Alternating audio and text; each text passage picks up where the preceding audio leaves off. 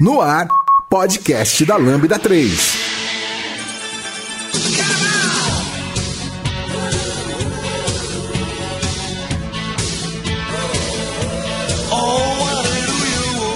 Oi, eu sou Lucas Coelho e este é o podcast da Lambda 3. E hoje vamos falar sobre Naruto.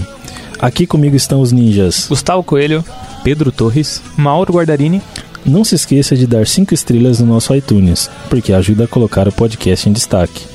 E não deixe de comentar este episódio no post do blog, em nosso Facebook, SoundCloud, Twitter e também no Spotify.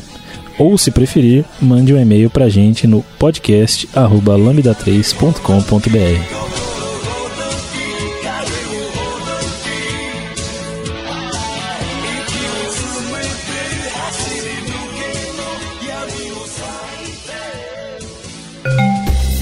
E aí, tudo pronto para ouvir o nosso podcast? Ele é produzido pela Lambda 3, uma das maiores referências do país em desenvolvimento ágil e DevOps para a plataforma Microsoft. Para conhecer melhor, acesse o site lambda3.com.br.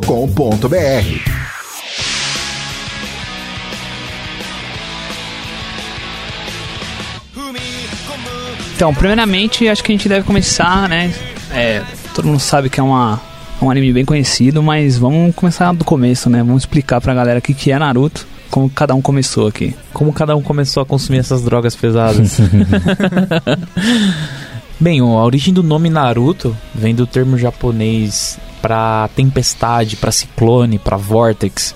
Então, se você escreve é, Naruto Etymology no Google, você vai encontrar que vem da a, a palavra que eles usam para descrever um milestorm, uma, uma tempestade muito forte, aquele ciclone, aquela coisa que destrói, que devora. E também é o nome que eles dão para uma comida que eles colocam no ramen, que é um círculo bem fofinho, vocês jogam na internet, Naruto Food. É um círculo com um ciclone no meio e eles colocam no ramen. E dentro da história do Naruto, do anime Naruto, ele come muito ramen e direto aparece essa comidinha. Então eu acho muito interessante essas referências de comida que tem no anime.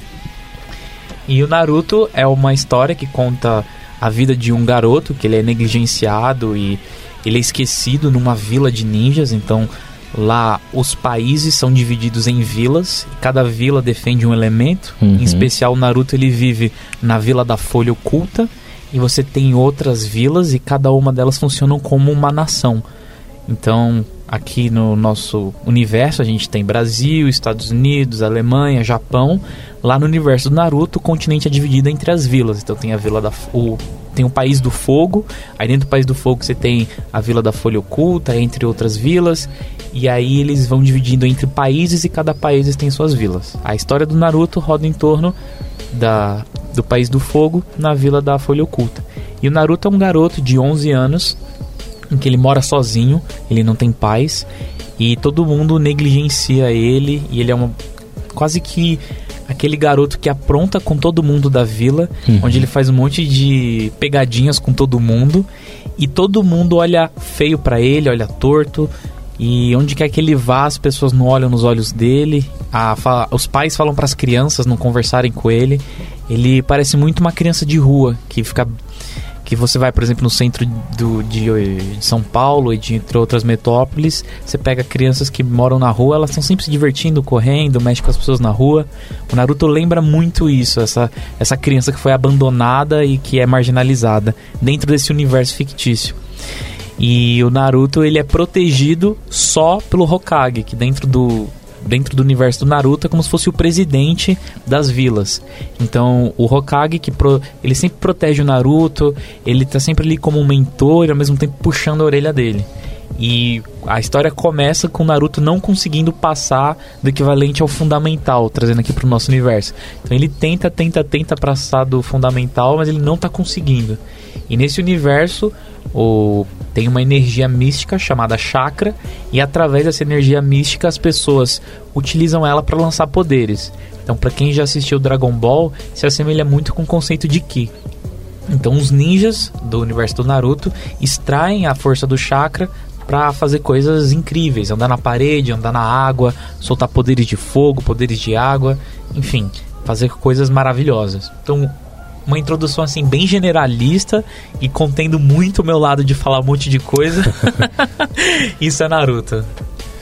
Legal, inclusive, é, to, não sei se, é, não sei dizer exatamente por que que pegou tanta gente assim a questão do Naruto, mas uma coisa que pegou bastante para mim é que de, dessa questão que você falou do, do, do, do, garoto ali, que é meio que excluidão, que a galera faz bullying com ele, que que se a gente for, sei lá, pegar pelo menos os mais conhecidos, assim, posso estar falando muita groselha aqui, mas é, a maioria, pelo menos, dos, dos, dos, animes que eu assisti ou dos desenhos que eu assisti, os heróis, eles geralmente eram os B10, assim, eles eram super fortes, eles batiam em todo mundo, mesmo às vezes eles apanhando, mas é, não tinha tanto essa carga emocional, assim, tipo, e, e a galera, sei lá, pelo menos que, que eu conheço, que, que, que curtia, que era da, dessa, dessa onda de, de, de, anime, Japão e essas coisas, geralmente era a galera assim, meio. Era tipo os nerds assim da escola, assim. Era a galera, ah, nossa, sim, o cara sim. ali gosta de Naruto ali, então. É, talvez isso tenha pegado para bastante gente, assim, essa, essa questão aí. Eu acho que a linguagem do Naruto clássico, né, ela é um pouco mais infantil, assim, na, guardadas medidas proporções, ele, principalmente com relação ao Shippuden, mais, mais, mais à frente, ele, ele tem realmente essa pegada um pouco mais, um pouco mais mais infantil mesmo. O próprio uhum. personagem, se ele, ele se comporta de uma maneira um pouco mais infantil. Então eu acho que eu acho que isso traz um pouco de identificação, né, com a, uhum. principalmente com a gente naquela idade. É, faz a gente querer ser, querer participar desse universo assim como ele participa. Então, uhum. então eu acho que isso ajudou bastante a popularizar a, o anime. Sim. Exato. É, Naruto ele é uma criança carente, né? Se você parar a pensar. Uhum. A forma que ele teve de buscar a atenção das outras pessoas na vila foi aprontando. Uhum. Ele foi uma pessoa, foi maltratado por todos da vila, não tem paz. Então, no começo da história, realmente, pelo menos do meu ponto de vista, é uma história muito triste. Uhum. Porque ele teve que crescer sozinho, ele é um órfão, né? Então, como ele conseguiu buscar a atenção das outras pessoas para tentar ser reconhecido, entre grandes aspas aí, né? Foi chamando atenção, fazendo travessuras, tentando até errar de forma proposital para conseguir pelo menos um pouco de atenção das pessoas que estavam em volta dele, para tentarem acreditar nele. Isso é verdade, porque quando você olha nos primeiros, os primeiros 5, 10 minutos do anime, primeiro ele mostra que teve a grande guerra na, naquela vila e que tinha um grande demônio que devastou tudo. E a partir disso você fala: Eita, tem criaturas enormes, tem um cara super poderoso que matou essa criatura, e aí você vai para um universo onde as coisas estão bem. Só que a história gira em torno de um garoto que ele não tem os pais, todo mundo olha torto para ele. Na escola, uma criança é negligenciada, isso toca muito a pessoa que tá assistindo. Uhum. Porque, de certa forma, todo mundo às vezes dá ouvido pra síndrome do impostor, todo mundo em algum momento duvidou de você mesmo, ou as pessoas viraram as costas pra gente. Então, isso faz a gente se identificar na hora, que é um herói que não tá pronto para mim, quando assisti pela primeira vez, foi a mesma coisa que você falou, Lucas. Eu tava acostumado com um anime onde o cara era super poderoso, uhum. ele era o grande samurai, ou é a pessoa que tinha um super poder oculto que ninguém sabia, mas ele já era bom. Uhum. E no Naruto você vê ele sendo construído desde a infância. O que a gente chama de Naruto clássico é quando você pega o Naruto com 10, 11 anos de idade, que é quando começa o anime, até os 12, 13 anos, que é onde acaba a primeira saga, acho que são 200 e alguma coisa episódios. E aí começa Naruto Shippuden, que é o Naruto adolescente, que é depois ele ter se graduado e feito alguns treinamentos. Então, dentro do Naruto clássico, a gente vê a formação dele de pré-adolescência até o início da sua adolescência. E a gente se identifica muito. É, do, que a gente, do que nós quatro falamos, nós quatro assistimos ou na adolescência ou no início da fase adulta. Uhum. Então é um período onde a gente, nós como pessoas, estamos nos formando. Então dá um, tem uma identificação mesmo. Isso e, é bem legal. E é legal, né? Porque ele já mostra os adultos no anime fazendo coisas que o Naruto vai aprender durante o, o durante, Nossa, o, é durante o anime. Né? Então o cara, o cara tá ali já andando na parede, fazendo soltando jutsu, já tá. E a gente vê como ele vai aprendendo cada um da, cada uma dessas, dessas dessas habilidades, episódio a episódio. Isso é muito, isso é muito fera. Isso é verdade. E, e isso que você falou casa com eles mostram uma lógica. Por exemplo, desculpe quem gosta de Dragon Ball. Eu entendo que é polêmico o que eu vou dizer. E para quem nunca assistiu Dragon Ball também é interessante. Alguns personagens em muitas histórias, eles simplesmente extraem poder do nada e depois justificam de uma forma muito absurda a origem desse poder. Ou não justificam, que eu, que não, eu particularmente não acho legal. E dentro do Naruto, você vê episódio a episódio ele descobrindo esse universo dos jutsus. Então, o primeiro jutsu que ele tenta fazer é um clone, né, dele mesmo. Então, ele tá ali, ele faz toda usa toda a força dele, todos os alunos conseguem fazer um clone de si próprio, e ele não consegue. Então, você vê que existem maravilhas que as pessoas podem fazer e que ele ainda não consegue. E aí no próximo episódio ele conhece como andar na água, como andar na parede, o que, que é o chakra. O incrível é que era um clone simples, né? Era um clone que só ficava parado ali, tipo, ele não fazia nada. E, e ele se esforçou e não conseguiu fazer, assim, é, é, é legal. É muito show, show mesmo. E esse, e quando você, esse, quando você navega nessa mitologia, você fala, meu, mas de onde vem esses poderes? Como é que ele faz? E aí, aí no próximo episódio fala: para você andar na água, tem energia mística chamada chakra que você tem que alinhar com o seu pé, tem que alinhar com a sola do pé. Se você não faz isso, não dá certo. Isso é muito graficamente muito bem explicado, né? Eles mostram é, da onde vem o chakra, os pontos de chakra, principalmente quando vai falar do. da- do- esqueci o nome do, do personagem. Isso, é. E. E isso, isso, te introduz uma maneira no, no universo que, por exemplo, Dragon Ball, por exemplo, não explica, né? De uma maneira tão detalhada como, como funciona o, o Ki e tal. Então, eu acho um diferencial maravilhoso, cara. É, vou ter que assistir tudo de novo. Inclusive, a gente adiciona aí no post algumas imagens de como ele mostra no anime o chakra e o que, que são essas maravilhas. Acho que um vídeo assim de alguns minutos. É. Se alguém nunca assistiu Naruto e está escutando esse cast, vê, a gente vai mostrar um vídeo mostrando alguma dessas maravilhas. As pessoas constroem dragão de água, invoca bola de fogo, eles fazem invocações de bichos místicos. É muito interessante. E a história do, do anime mostra uma criança que não sabe fazer nada. Então ela vai aprendendo a fazer essas coisas. E aí tem, tem um místico, tem a parte mística. e aqui começam os spoilers. Então, galera, vai rolar alguns spoilers nesse episódio. Isso Se é você se incomoda disso, é, eu, a gente que recomenda que daqui em diante a gente vai começar a revelar algumas coisas do enredo. Então, começando do, do Naruto clássico, você enxerga que o Naruto ele não consegue fazer algumas coisas. Na realidade, ele não faz nada que todo mundo já faz, que é a ilusão parada. Uhum. Isso é até metade do primeiro episódio do, do Naruto. Dos outros. Vi, vamos lá, dos, dos próximos oito minutos, você vê que quando ele fica bravo, alguma coisa diferente acontece. Uhum. Você olha assim, esse garoto tem potencial, né? À toa que ele é o principal. E aí você percebe que o Naruto, ele é chamado de besta, de demônio, de garoto, com aquela coisa oculta. E aí você começa a ficar curioso, você fala, ué, o cara é órfão, faz pegadinha e todo mundo briga com ele. Todo mundo chama ele de demônio. O que aconteceu? Uhum. Já vai, já vai puxando ali o, a pessoa que tá assistindo. E aí o Naruto, ele rouba um pergaminho, um pergaminho que tem as instruções de como realizar vários jutsus, que são essas maravilhas que a gente tá comentando. E você percebe que ele consegue fazer um jutsu que só os adultos fazem. E ele faz o jutsu de uma forma que a música, a música do Naruto faz você ficar, caramba, como é bom estar vivo assistindo isso. Nossa. Olha que da hora. Ele criou, agora vem um spoiler, o Naruto, ele não só cria uma ilusão, ele cria um clone. Então esse clone dele, ele consegue controlar como ele é o mentor desse outro clone. Ele toca nas pessoas, ele chuta, tem impacto e ele cria uma quantidade ilegal de clones. Você olha uma floresta de Narutos e ele consegue lutar contra um ninja adulto. Mas isso só acontece porque alguém mexeu na única referência familiar que ele tinha, que é o Iruka Sensei, que é o professor dele de quando ele é pequenininho. Então, quando a vida do Iruka Sensei ficou em risco, o Naruto tirou um poder de algum lugar místico. E aí, no primeiro episódio, obviamente, não revela. Mas você já fica. Como é que ele fez isso? Ele não fazia uma ilusão? Quando ele fez uma floresta de Narutos? Lutou contra um adulto? Aí começa o anime te cativar.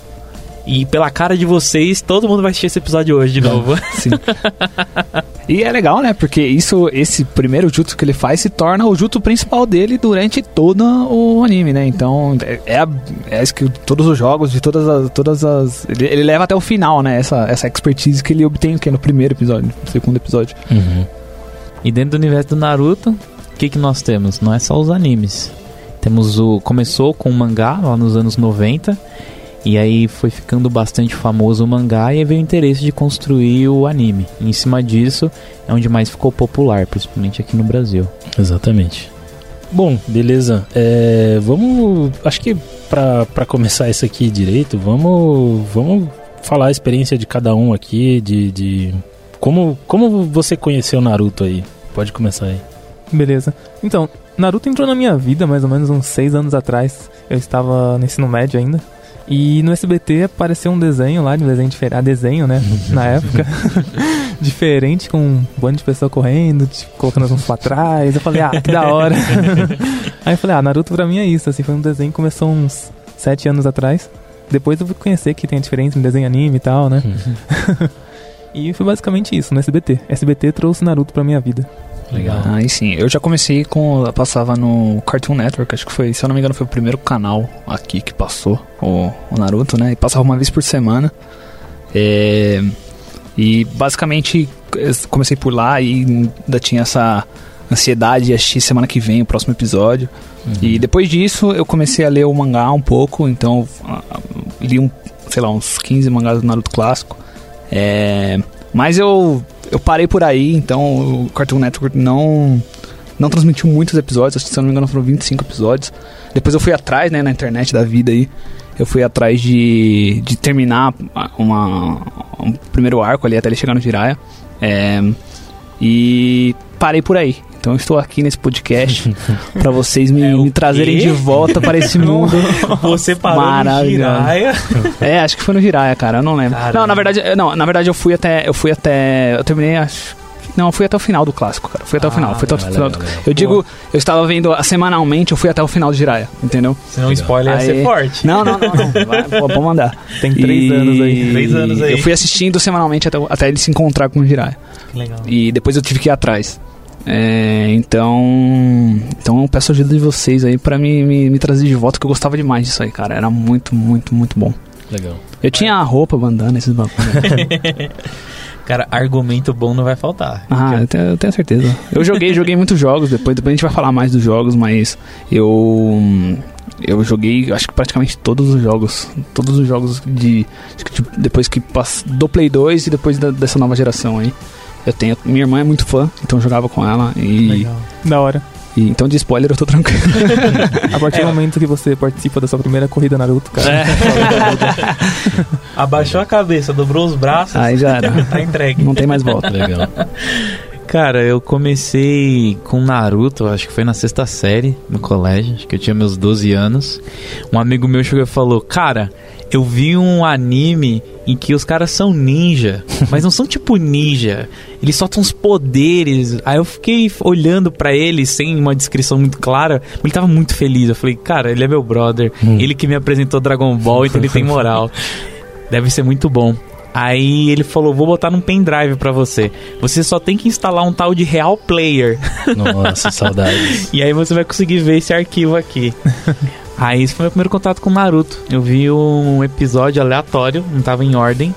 E aí o, o lance dos jutsus e dos poderes, tudo brilhando na tela, eu olhei, caramba, não é que esse anime parece muito legal?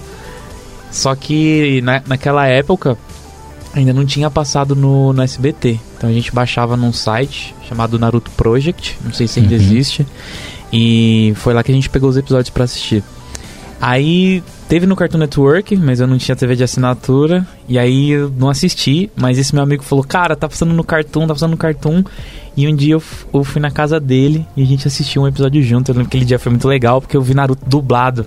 Porque pra mim era Caramba. só o japonês, né? É, não, foi ver legendado muito depois, cara. Eu comecei depois com depois que parou de passar, não. Até estranhei quando, quando fui atrás também do Real É, porque a, Player, a voz é diferente. É muito Sim, diferente, sim. né, cara? Então, eu também, pra mim era desenho e ver um desenho não falando português pra mim era bizarro. É estranho, é verdade. É igual assistir o Hakusho Não, era original. estranho. É estranho. Então- É Dragon Ball então, que os caras são super fortes e tem a voz né? fininha, é muito Exato, é estranho. E aí depois que esse meu amigo mostrou, eu lembro que anunciou que no SBT ia passar. Então assim como o Mauro, o SBT foi aquele que trouxe pra mim Naruto. Eu falei, Uhum. que legal. Só que aí eu não sabia. Acho que o Coelho passou pelo mesmo problema. Que no SBT só ia até um ponto na história. No Cartoon Que é Network o também. arco dos Abusa. Então você acha o anime muito legal, você vai assistindo, se cativa, depois de 30 episódios volta tudo de novo. É, fica, ué, exato. o que aconteceu? Mesma coisa aconteceu comigo, cara. Isso foi Uhum. muito triste, porque você tá na empolgação ali, né? Ele termina no, no, no ápice, e aí você combina de. Que eu também eu não tinha Cartoon Network, eu no- assistia com meu vizinho. Uhum. E aí você combinou, não, semana que vem, beleza, a gente traz aqui e tal. E pôs sua bandana, aí chegou no dia, começou de novo. Aí eu falei, ah, não, não é possível. aí eu fui atrás, descobri que a Cartoon Network, eu- é, os players brasileiros só tinham essa. Essa licença, né? Essa, essa leva de episódios pra exibir, e aí a gente, infelizmente, teve que correr atrás de outras formas. né? Sim. Legal. Depois, depois a gente toca um pouco nesse ponto onde como o brasileiro consome anime, mas esse foi o meu contato, foi baixando da internet, depois eu vi na televisão. Uhum. E depois eu, eu me cativei com a história, só que eu vi só o Naruto clássico, que é o Naruto pequenininho, até ele entrar na adolescência, que é o ponto do Jiraiya, que você comentou. E aí depois eu parei, não, não, não consumi mais nada do Naruto. E aí na faculdade, quando eu tava no segundo ano, eu comprei um Kindle, aquele da Amazon, de leitor digital, e eu descobri que dava pra colocar PDF no Kindle. Aí o que eu fiz? Eu peguei os arquivos JPG do mangá, transformei tudo em PDF e fiquei lendo Naruto no meu Kindle, desde o zero. E aí no período de um ano, eu acho que eu li o Naruto pequeno inteiro e fiquei par a par com o lançamento do Shippuden. Então eu ficava aguardando uma semana, igual você esperava uma semana por episódio, eu Aham. esperava uma semana pra ler oito páginas, que é um capítulo. É, eu também, eu cheguei a ler quando começou o Shippuden, eu tinha acabado o clássico já, né? Quando começou o mangá do Shippuden, eu, eu me interessei, né? É, aí eu também era a mesma pegada, tinha que esperar e tal, era... Mas não foi, não foi muito à frente. É, mas também, mesma sensação, acho que é pior até, né? Porque são poucas páginas. São poucas páginas. Uhum. Ah, você lê nove páginas por semana é muito triste, mas era muito legal. E aí quando terminou o Naruto, eu assisti o último, eu li o, último capítulo. E aí lágrimas ao chão e depois a gente conta mais sobre isso. Mas esse foi meu contato com o Naruto. Então na minha adolescência eu assisti bastante. Aí eu parei ali mais ou menos no colégio. E quando eu comprei o Kindle, eu falei, dá pra ler mangá no Kindle. Então eu fui maratonei Naruto e fiquei acompanhando religiosamente. E aí acabou. Massa. Bom, meu, meu contato a primeira vez foi. Eu tava lá assistindo o Bom Dia e Companhia lá com. É Bom Dia e Companhia o nome do. Onde ficava o Yuji lá sorteando o Playstation. e essas exato, coisas assim. isso aí. É. E aí do nada eu vi um monte de um desenho lá, de um monte de poder, e um, tinha um personagem que eu achava o máximo, tinha um cabelão assim cinza pra cima, e ele usava uma máscara na cara. Eu falei, nossa, que, que doido os caras. Estiloso, né? Bem, bem estiloso. E aí eu peguei e aí eu assisti alguns episódios e uma vez eu fui, aí eu fui na casa de um amigo meu que eu falei, pô, vi um desenho no SPT, assim, assim, assado e tal. Ele falou, nossa, é o Naruto. Eu falei, nossa, você conhece? Eu falei, ah, conheço. E, e na, na- na- nessa época a internet ainda era, era bem, bem ruim, assim. Tinha um, tipo, esse meu amigo que tinha uma internet boa, ele tinha um mega de, de, Nossa, de, era de muito, internet, muito entendeu? isso, era muito. E pra mim era, sei lá, eu usava final de semana só que era um pulso, tá ligado? Então. E aí ele falou: Ah, não, eu, tô, tô- eu consigo baixar aqui uns episódios pra você assistir e tal. Eu falei: Nossa, que massa. É, ele foi brother, hein? É, Foi então. brother, aí ele foi gravava em. DVD, Brother. assim. O DVD cabia 20 episódios cada DVD, uma parada assim. É, ou mais, não lembro, enfim. É, eu lembro que ele. Que aí ele falou, ah, pô, aí ele me mostrou o primeiro episódio. Aí começou a tocar, eu falei, oxi, tem um negócio meio estranho nesse, nesse episódio aí. Eu falei, não tem dublado não, pô, porque. Porque quando eu vi na TV era, era em português, né? Ele falou, ah, não, não tem, não tem. Todo mundo assiste legendado. Eu falei, não, mas não sou todo mundo, eu quero assistir dublado. Nem vem. Aí ele falou, não, não, você vai assistir assim e já era. Eu falei, não, mas se o SBT consegue dublado, por que, que você não vai conseguir baixar dublado aí? Como se fosse simples assim, né? É, é, então. e aí ele falou, não, mas aqui tem muito mais, porque no SBT depois começou a repetir, né? Eram 20 episódios e começou a repetir. E aí eu lembro de, de- Mas eu não cheguei a assistir na sequência no SBT, eu assisti três episódios, sim, gostei. Aí eu peguei os primeiros 20 episódios e assisti, tipo, numa tacada só no mesmo dia. Caramba. E aí eu já Olha, liguei cara. pra ele e falei, meu, você sei lá, vai, vai financiar essa droga pra mim pro da vida aí, porque. O cara virou seu contato. Eu vou assistir esse negócio até o final. e aí foi aí que, que comecei. Aí começou a sair jogos e tal, enfim, aí foi aumentando o contato e, e, e foi isso aí que aconteceu. Muito bacana. E aí, quando. Depois que você teve esse contato com o Naruto, você continuou baixando ou, ou o seu brother continuou fornecendo? Então, ele ficou. Ele era meu dealer, né? Vamos dizer assim. ele ficava fornecendo os episódios, mas aí depois é, acabei colocando na internet e tal. E aí, aí eu continuei, continuei baixando, assistindo. Enfim, foi, foi mais ou menos isso aí que aconteceu. Aí chegou o Shippuden e tal. E mas, mas foi massa, era, era, era engraçado, engraçado porque ele não morava na, eu morava em São Paulo, ele morava em Campinas. Uhum. Então quando eu ia visitar minha mãe em Campinas, que eu conseguia pedir para ele baixar os episódios, entendeu? Ele era muito brother. É, cara, era é o Renato, inclusive, se você estiver ouvindo aí, um abraço para você, mano.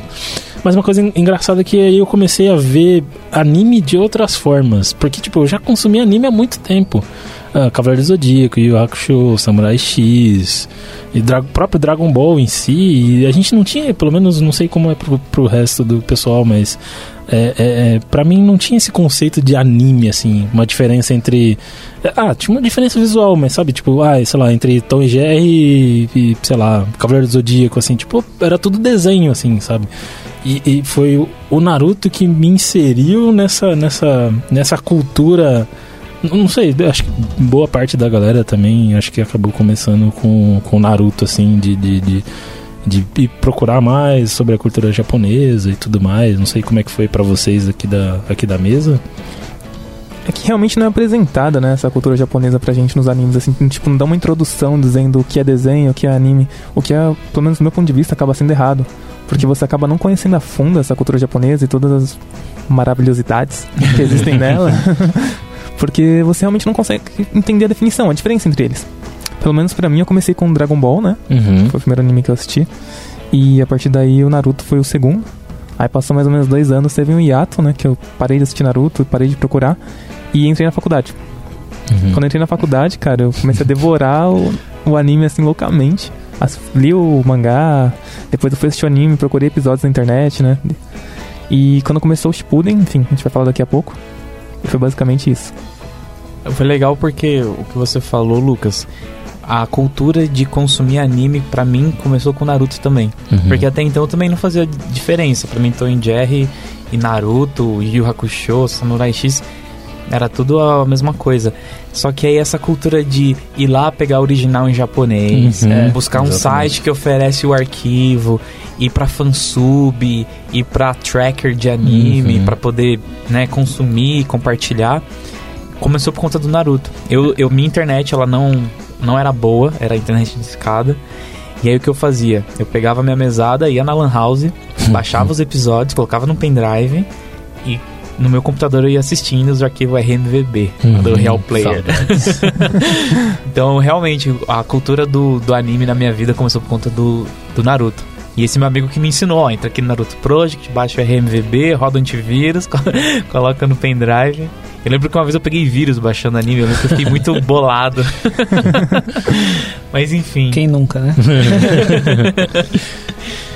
Mas é, pra mim também, a mesma coisa. É, eu acho que vai muito nessa pegada de como a gente tá indo atrás, né? Da, da dos episódios, da, da, das histórias, do, da comunidade. A gente é introduzido a outras comunidades, né? Então, uhum. a, outros, a outros animes, a outros, a, a outros, outras histórias. Então, pra mim foi a mesma coisa. Então, o Naruto começou é, como eu, eu, fui atrás, parou de, de, passar aqui, eu fui atrás e, e aí, como ele falou, é drogas, né? Começa a ficar viciado.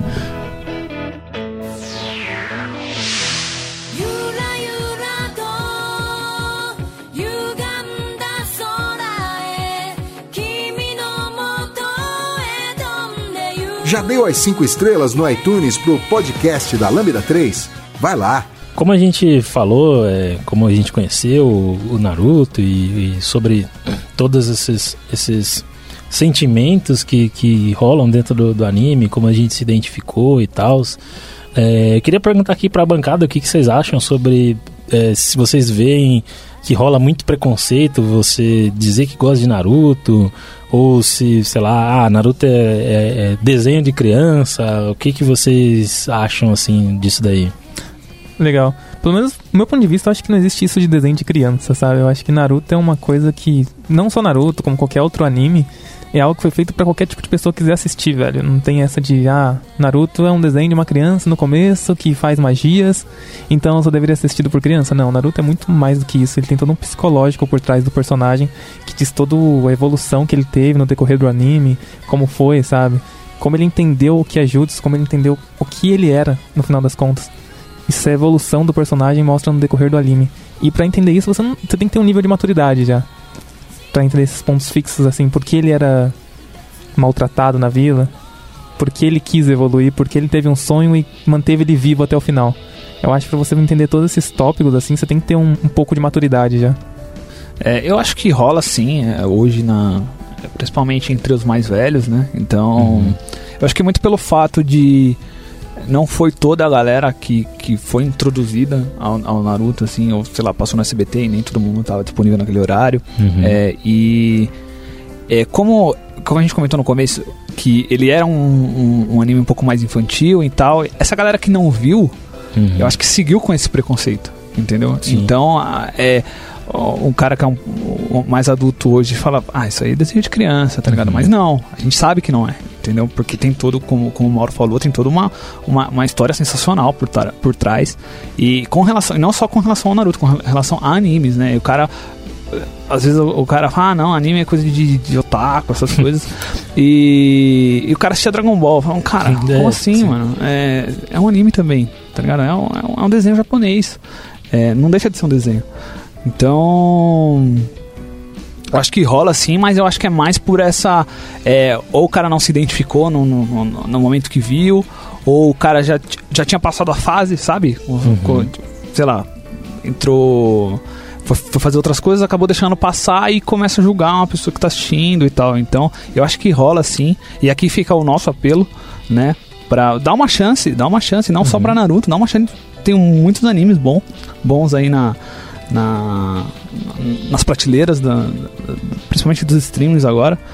É, então assistam, é, vocês vão ver que a, a diferença de um, de um, de um, de um anime para um desenho americano é só o traço, cara. A Sim. história é, é, é, tão boa, se não melhor, melhor que, entendeu? E o legal é que, como você falou, de, de tem animes de todos os tipos de, do que você quiser, de, de terror, de comédia, de drama, de esporte, de. Então, sei lá, você pode se identificar com qualquer, qualquer um, assim, ah, não.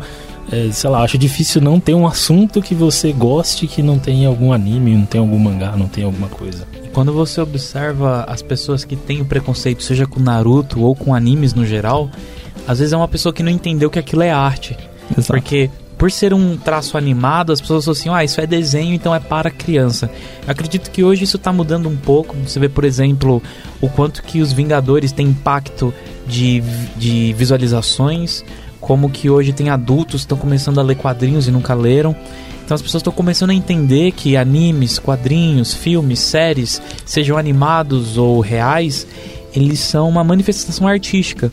Então nada difere, por exemplo, de uma pessoa culta que gosta de ver filme francês, gosta de ver documentários, no seu tempo livre gosta de consumir algum, algum tipo de arte.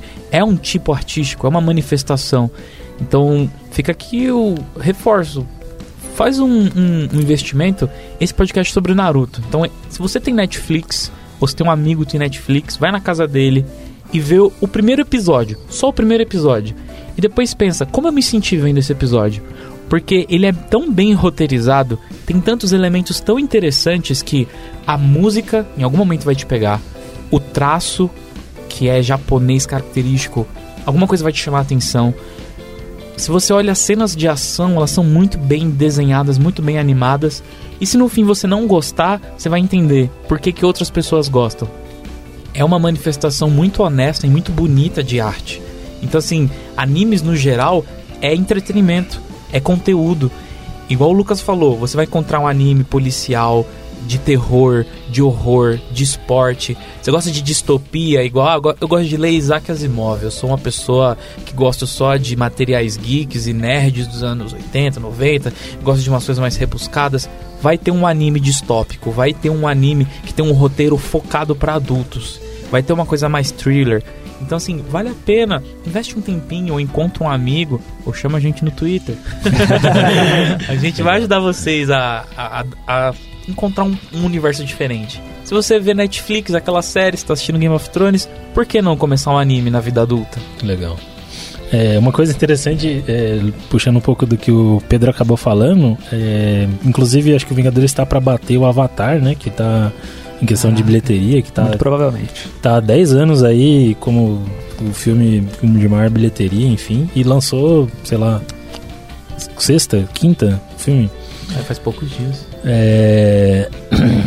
e, e, tipo, história de herói é um negócio muito de criança mesmo. De que, sei lá, a gente brincava de, sei lá, botava uma capa, pegava uma toalha da mãe lá, a mãe ficava brava, você botava assim no, no pescoço e saía correndo. Ah, eu sou o super-homem, eu sou o Batman, eu sou e essas mesmas pessoas são as que são as que é, falam, ah, não, Naruto é coisa de criança, o anime é coisa de criança, ah, eu não assisto desenho, sabe? E tá lá pagando, sei lá, 50 reais pra ver um filme na estreia. Exatamente, exatamente. É, é, preconceito simplesmente por puro preconceito. Não uhum. tem, não é, embasado, não é embasado, não, não porque preconceito embasado também não, não existe, né? É. Mas algumas pessoas é um... criam uma lógica, tipo assim, Exato. ah não, isso é um desenho, é pra criança, eu não sou o público-alvo. Ali, ó, classificação indicativa 12 anos, por que eu vou ver isso? É a falta de conhecimento é falta de conhecimento. Mesmo, Exato, sabe? é preconceito Exatamente. puro. É preconceito Exato. puro. O que você é... falou, Mauro, que existe uma, uma maturidade para você consumir Naruto, é legal que ao mesmo passo, um adulto assistindo e uma criança assistindo tem percepções diferentes, mas os dois aproveitam. Eu tive Exato. a experiência de ver um adulto assistindo Naruto pela primeira vez. Um conhecido meu. E ele ficou apaixonado. Depois que ele assistiu o Naruto inteiro, ele passou a comprar os mangás e colecionou. Então, um adulto com 27, 28 anos começou a assistir Naruto, comprou os mangás, viu todo o, o anime inteiro. Você não precisa chegar nesse nível de colecionador para você apreciar a obra. Mas veja que uma pessoa adulta, casada, tinha filhos, foi lá, deixa eu dar uma chance para isso. E ele foi de cabeça no universo. Então você pode encontrar muita coisa boa. A gente vai puxar a sardinha pro Naruto, obviamente. Mas tem um universo enorme de anime. E hoje com Netflix, com Amazon Prime, entre outros, você coloca lá anime. Vai ter uma categoria que, enorme. Eu acho que vale até um podcast separado de, de animes em geral até. Sim. Uhum. É porque, a, como a gente comentou, é um negócio tem de todos os, todos os tipos, de todos os estilos, de todos os traços e e realmente quem tem esse preconceito hoje tá atrasado. É, Legal. É, é isso aí. E quando você puxa pra mangá é a mesma coisa. Exatamente. Porque geralmente os animes, não são todos, mas eles são baseados ou inspirados no mangá. É o caso do Naruto. Ele começou com o mangá nos anos 90 e virou uma animação. Mas você também, digamos que você não tem tempo de ficar vendo no seu celular ou na sua casa, os mangás também trazem a cultura japonesa e a origem de toda essa cultura. Então vale a pena. E, e, você falou do mangá, eu lembrei que às vezes tem o um cara que vai, sei lá, te, te, tem um preconceito com você porque você, sei lá, tá lendo o mangá ou que você lê o mangá e ele compra ou assina o, o, os quadrinhos lá dos Vingadores ou do, da Liga da Justiça. Você fala, ah, meu, é só um. É a mesma coisa, só que eu leio de, de trás para frente. É, é, o contrário só, é a mesma coisa. Ou é a pessoa que assina o Jornal da Folha para ler a Folha Ilustrada. É. Fica vendo lá o Glauco, entre outros, da cartunista. Bom, acho que é isso aí, né? Uh, fica nosso apelo aí, por favor, assistam. É... E o que vocês assistirem, o que vocês gostarem, chamem a gente no Twitter, como o Pedro falou, e venham conversar com a gente. É, voltando agora para, para, o, para o enredo e para, e para a história, né? Vamos falar um pouco dos personagens principais. É, a gente começa a, o anime com cinco personagens principais. É isso? Exato. Seriam eles Vamos lá, Naruto, Sasuke, né? Aí aparece o Sasuke, Iruka Sensei, Kakashi, Kakashi, a e Sakura. E o Sasuke eu falei já? Já falamos, já. já. Olha, gente, a é, síndrome de Dory é complicada. Acabei de falar aqui. É. Descobrimos quem gosta do Sasuke aqui. Né? Exato. Eu sou, eu sou mega fã do Sasuke. Eu sei que o nome do, do anime é Naruto, mas pra mim o Sasuke ele é o personagem principal, assim, da história. Em todos os momentos ele está lá. Ele tem uma mega história de crescimento também, que mostra um lado negro dele, assim, tipo, no sentido de ele evolui, ele tenta conseguir mais poderes e acaba seguindo um caminho que não seria o correto. É, Aí depois ele ele, tem- volta por esse caminho bom, hein? é incrível. Ele tem um, um background tão denso quanto o do Naruto, né? Então acho que eles, eles andam juntos ali no, no decorrer do anime. Eu já tomei alguns spoilers. É, a gente já avisou, vai ter spoilers, então daqui pra frente não tem mais filtro, pessoal. Então, É. assim, se você escutou até aqui, já viu o que, que é a nossa opinião, já viu o que, que é Naruto, já quebrou seu preconceito. Sim. Então, assim, daqui pra frente vai ter spoilers. Então, quando a gente pensa na história do Naruto, é o que você falou, Coelho. Ele tem uma semelhança com o Sasuke, porque o Sasuke é o melhor aluno da sala. Ele faz o, o- É uma ilusão e a ilusão dele mexe. Então você fica assim, caramba, o cara realmente é bom. Só que ele é sempre o cara sombrio, o cara que tá no canto. E aí todas as pessoas têm um assédio em cima dele. E pra ajudar, ele é um de um clã que sofreu Extermínio? né? Um extermínio, né? Extermínio. Uhum, sim. Que o, o Sasuke ele tinha a família dele, que era o clã Uchiha, tinha pai, mãe, irmão, tinha uma família enorme, o clã Uchiha. É como se fosse uma aristocracia, pode colocar assim? Acho que sim. É, como se fosse uma aristocracia da, da Vila da Folha Oculta. E aí eles tinham um, um papel importante na sociedade dos ninjas, só que esse clã foi exterminado. E a única pessoa que sobreviveu foi o Sasuke. Então assim, o Naruto nunca teve paz e todo mundo ignora ele. Só que o Sasuke ele perdeu todo mundo que ele amava. Então é- essa dor que entre- tem entre esses dois faz com que o Naruto olhe, olha aquele cara, ele é super forte ou super fraco. Eu vou pra cima dele. Eu quero ser melhor que esse cara. E pra ajudar, mexe no romance. que ele vê todas as meninas da sala falando: Ai, Sasuke, meu Deus! e uma dessas É meninas é a Sakura, que é a menina que ele é apaixonado. E aí ele fica ainda mais bravo. Então torna-se ali uma rivalidade de criança, que é normal, todo mundo tem uma. A minha era com um amigo meu de matemática, mas não vem ao caso.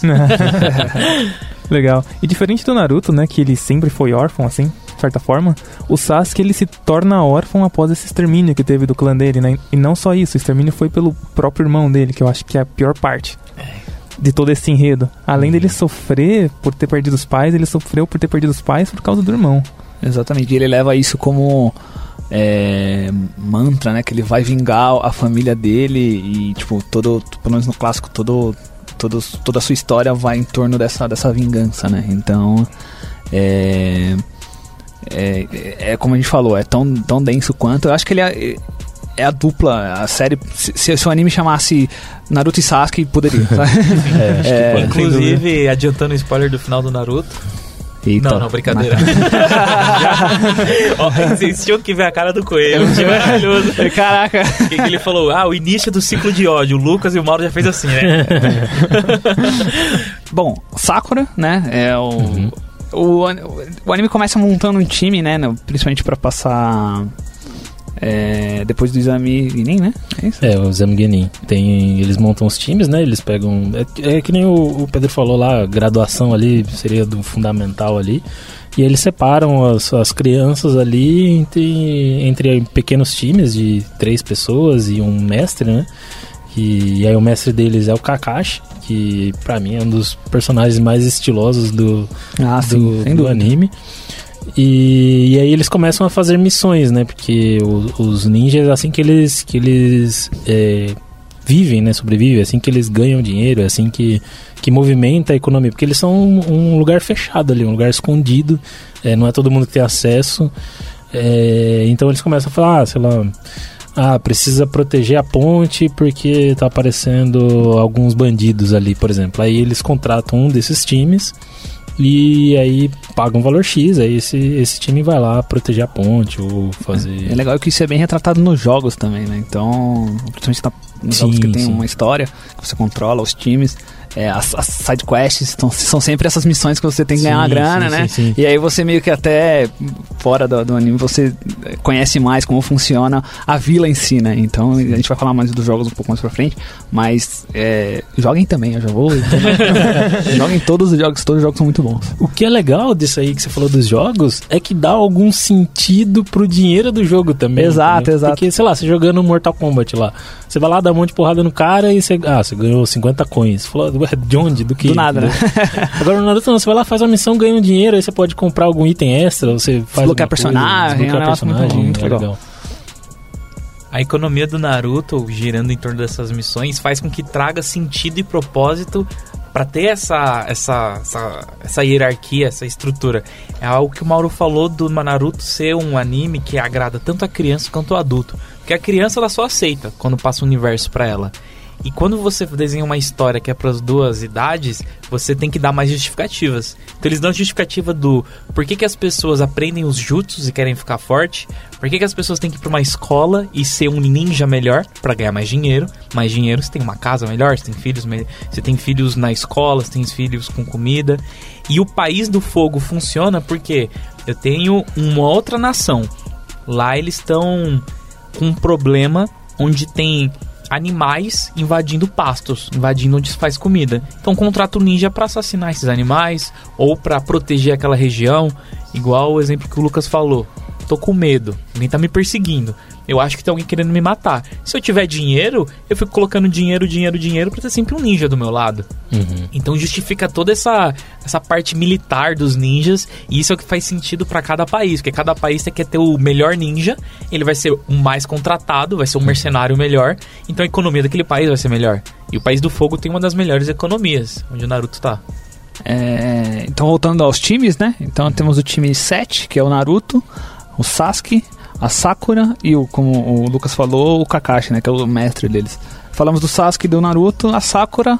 A Sakura ela tem uma, uma posição pequena né, no começo do anime, assim. Ela não, ela não é muito destacada como uma das personagens principais. Você entende a evolução da Sakura a partir do mais ou menos do episódio 50, talvez? Uhum. Que eles começam a falar daquele exame Chunin, né? Onde Isso. o exame Ah, sim, Chunin tem como se fosse a graduação do ensino médio, talvez. O, le- o legal é que ah, é até uma própria, não sei se dá pra falar redenção, mas a própria, acho que seria mais uma evolução, porque a própria Sakura ela fala isso no anime. Ela fala, poxa, eu queria, sabe, fazer mais, eu queria, tipo, ela, ela olha pros dois amigos dela, que é o Naruto e o Sasuke, e ela vê, poxa, eu eu não consigo fazer tanto quanto eles, e, e ela começa a estudar, ela começa a lutar, ela começa a aprender, ela sabe, ela fica se matando pra, pra até um, um momento que ela, os três ficam pareados, assim, né, em, em questão de, de utilidade, de poderes, e enfim. Exato, até um dos objetivos, assim, dela, podendo dizer, né?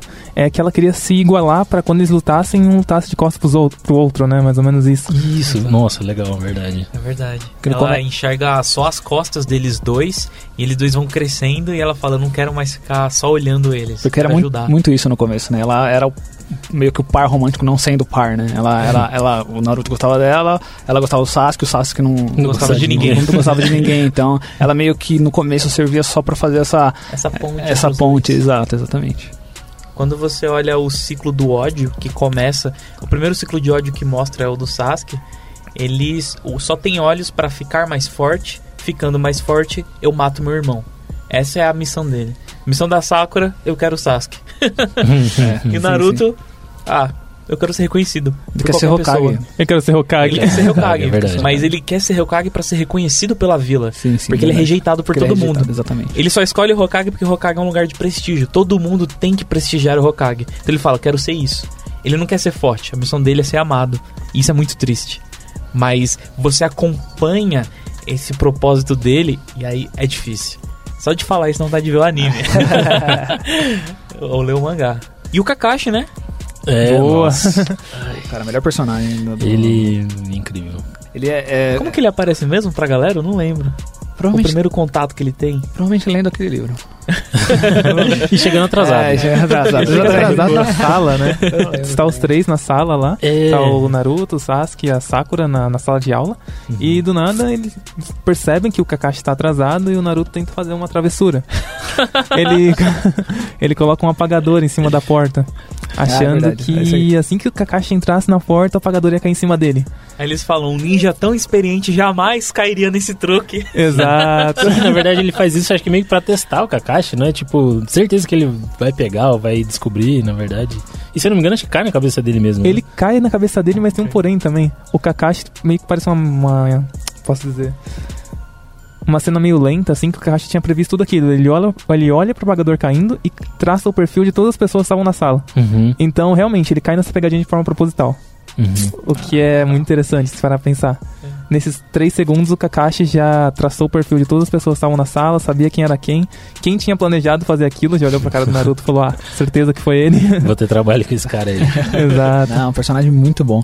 É, e A ele. máscara. Exato, e ele. Vem um mistério junto com ele, né? Já embutido no personagem, que é o rosto dele. A gente nunca. A gente não vê o rosto dele. É, eu não sei, eu não. não- Não, No mangá, não mo... Ah, assim, tem uma cena lá bizarra onde acontece um dolo contra a vida dele. E dá um, dá um spoilerzinho aqui, mas n- não revela-se. Não É, revela-se. então, então isso segue. No anime tem um mistério ali, eles até fazem uns fanservices, mas oficialmente. É, segredo. segredo. E ele tem também mais uma coisa que acho que acho que é o, é o- a principal característica, do, principalmente no clássico, é o Sharingan, né? ele é Isso, possuinte verdade. de um Sharingan. O Sharingan que é um olho um olho mágico aí. Eles chamam dizer de é, olho caleidoscópico. assim. Nossa, maravilhoso. É, é muito bonito esse Jamais- nome, somente pra dizer é um olho vermelho com umas bolinhas pretas. que é um e é um olho da que é Eles tradicional. chamam de uma coisa chamada Keke Genkai. Que lá no, no Naruto eles falam que são coisas que só se manifestam no gene das pessoas que tem esse gene a ser despertado. E o Keke Genkai do. Keke Genkai? Keke Genkai. É difícil falar japonês, né? Jamais Mas o, o, o Sharingan, que é um olho vermelho, que tem umas bolinhas pretas que orbitam no centro. A gente vai botar uma foto pra vocês Já tá, já tá visualizarem. no post. Já tá no post. é, só desperta no clã Uchiha. E como o clã Uchiha foi todo exterminado, como é que o Kakashi tem o Sharingan? Então, um dos primeiros mistérios. Ele é um professor muito forte, ele não mostra o rosto, ele tá sempre com o olho esquerdo tampado. E aí, no meio da história, ele destampa e é um Sharingan. Então, de fato, é muito. inte- O, o Kakashi, ele é o grande mistério do primeiro arco. Que faz a gente nos questionar algumas coisas. Quem é o Naruto, porque ele é órfão, porque Uhum. mataram o Uchiha, a gente esquece tudo isso e fala: Nossa, o Kakashi. É isso aí. e, e todo ele tem um- uma fama bem grande, assim, acho que até por causa do, do próprio Sharingan dele, né? Que uma das habilidades do, do, do, do, do olho é você poder copiar jutsu de outras pessoas sem você, teoricamente, precisar ter treinado, assim, só de, só de você conseguir olhar pra pessoa fazendo algum jutsu, você consegue copiar, você consegue reproduzir, entendeu? Então eu lembro que no começo acho que diziam que era o ninja que sabe mais de mil jutsus, era uma coisa assim? Ninja Então- copiador, né? é, Ninja o ninja copiador. copiador. E aí, tipo, a galera, nossa, não posso. Tipo, a galera tinha medo de, de, de- Lutar de contra lutar contra ele. porque ele ia copiar o que você tava fazendo, assim. É bem, é bem massa. Depois que o time 7, eles. O professor Kakashi encontra ele lá na sala, eles vão fazer um exercício em grupo, não é? Numa floresta para eles para eles mostrarem o melhor que eles têm. Uhum. E o grande exercício é pegar dois sinos que ele carrega no cinto. Tá ali o Kakashi com dois sinos e o aluno que conseguir pegar os sinos vence. Uhum. E só que aí você começa a entender qual que é o objetivo, a, a grande mensagem do anime. Que você vai entendendo que não é só um anime de luta, ele tem uma filosofia por detrás. Exato. Vamos falar um pouco desse exercício? É uma boa, né? Esse exercício, na verdade, ele retrata um lado do Kakashi que a gente não conhece a princípio, porque o Kakashi nunca teve uma equipe. Ele nunca teve três ninjas que conseguiram pegar os sinos dele, né? Então, Naruto, Sasuke e a Sakura é a primeira equipe a virar uma equipe do Kakashi. Uhum. Ele nun- nunca teve um time, ele nunca teve essa experiência de ter um time. Ele sempre foi um ninja muito solitário, né? Até pelo seu histórico de trabalhar na Ambu, enfim. Que a gente vai falar um pouco depois, que era uma organização secreta do Naruto. Já fala agora. Já fala agora, já? Fala agora. Manda aí o que, que é o. Beleza. Ah, Essa organização é uma organização secreta da Aldeia da Folha, que onde estão os ninjas, não digo mais fortes, mas onde eles são os ninjas mais treinados para tarefas específicas. O Bop. O BOP. Pode ser o Bop? Sim. Pode ser o Tropa da de rota, elite. né? A, Pode a- ser. a pode tropa ser. de elite ou a rota do, A rota da, na rua. da, da Vila Oculta. A rota do Naruto, então. a rota do Naruto é a Ambu. Então é uma equipe treinada por, pelos melhores ninjas, onde eles vão atuar em missões muito específicas de assassinato, espionagem. Em que- Então, se você quer um time no qual vai cumprir a tarefa, você chama Ambu. Basicamente é isso. É o Bop mesmo. É o BOP. Exatamente. E o Kakashi pertencendo. Foi um ex-membro da Ambu, um excelente membro. E ele tem toda essa estigma. Ele copia o jutsu das pessoas, ele é um grande. Um grande ninja, conhece mais de mil jutsus, nunca teve um time. E aí você tem um time onde uma pessoa que é órfã, outra que é órfã também, mas de, de uma forma brutal, que é o Sasuke. E você tem a Sakura, que em teoria, até então, mostra-se que ela não sabe nada. Que ela quer ser a aluna mais inteligente da sala, ela tem uma performance interessante, mas até então ela não, não é um, um personagem com expressividade. Então, esse primeiro exercício mostra o melhor de cada um. Que a Uhum. Sakura estudou, que o Sasuke sabe fazer jutsu e que o Naruto é burro. Porque a estratégia do Naruto é muito simples. Ele não se esconde, que é a primeira regra de todo ninja. Ele vai pra cima, que antes de lutar você tem que ver o poder do, do, do seu oponente. E ele é uma criança contra um adulto. E ele não se importa. Então ele tem a pior estratégia possível, que é fazer barulho, que é um que o ninja nunca deve fazer. e sair dando porrada, quando ele nem sabe o poder do inimigo. E é interessante que você vê essa desconexão entre os três. Só que aí começa nesse exercício a começar as noções de time. A Sakura começa a analisar a situação e aí o Kakashi vai derrotando um por um. Ele começa derrotando o Naruto com força bruta, então ele utiliza um jutsu que é proibido, que chama Taijutsu Ugi Senengoroshi, ou alguma coisa próxima assim. E o que, que ele faz? Ele faz uma pistola com, a- com os dedos. É, como eu vou dizer isso de uma, uma maneira não sem ser muito. é, Então, ele faz uma pistola com os dedos E coloca ele, nas extremidades. ele Introduz no, em algumas umas partes um pouco, É, um pouco confortáveis. ele introduz onde não bate luz do sol Boa. e, e pro- e projeta o Naruto a uma distância ilegal. e aí você fala, o Kakashi é muito forte. Talvez não devesse fazer isso com crianças, talvez não devesse fazer isso com crianças. E aí o Sasuke e a Sakura já falam, nossa, que terrível. aí o Kakashi ele aparece pra Sakura e ele mostra o Sasuke morto. E aí a Sakura desmaia. Ele falou, ah, pra atingir ela é só mostrar a pessoa que ela ama morta. O Naruto é força bruta. E contra o Sasuke, ali você vê que o Sasuke não é uma criança comum. Ele começa a usar jutsus avançados. Ele vai, ele fala, beleza, Naruto foi derrotado. A Sakura não aparece, então vou ter que lutar contra esse cara. E aí você vê como o Sasuke é um- não é mais uma criança, é uma pessoa com trauma e com ódio. E ali você fala, nossa, que personagem misterioso. Então é muito interessante como esse exercício em time mostra a individualidade de cada um. E no fim você vê que o grande objetivo desse exercício é que você não pegue o sino. Porque quem perde fica amarrado num tronco e não come. E tem que tentar de novo. E aí o que, que eles fazem? Eles pegam o almoço e dividem com o Naruto, que foi o único que perdeu, que ficou amarrado no tronco, que não pensou no time, que foi sozinho e que ficou com muita fome. E aí o que, que faz? A Sakura e o Sasuke dão a comida deles pro Naruto. E ali você fala: Olha, tá se formando um time. Então o roteiro é muito bem pensado, que seja adulto ou criança, você, você já tá engajado. Você vê aquele show-off de poderes e de tudo mais. E uma coisa interessante é que ele tinha só dois sinos, né? Eram três pessoas, o Kakashi ele deixou claro, falou, ó, tenho dois sinos e vocês são em três. Então alguém vai ficar sem comer. Alguém vai perder de vocês. E aí vocês. E era meio que tipo uma luta. é, não uma luta, né? Mas era uma competição deles contra o mestre e deles contra eles mesmo, contra o time mesmo. Porque ninguém queria ficar sem comer por um dia, assim, sabe? Então não, encaixa. E aí é, é muito bonito ver esse, esse final, assim, eles, eles compartilhando a. Sabe? Pô, formou o time, assim, sabe? É Exato. Bem, é bem massa. Pega uma das premissas do, do Kakashi, né? Ele considera que se você trai uma regra, você pode ser considerado um ninja ruim, mas se você trai seus amigos é muito pior. É algo que ele sempre fala, assim, desde os tempos passados. É, isso chega a arrepiar, cara. Você, você olha assim, eu tô vendo um anime. E aí você vê, eu recebi uma lição sobre o que é um time.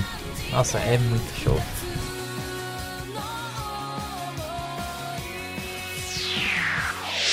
Podcast da Lambda 3.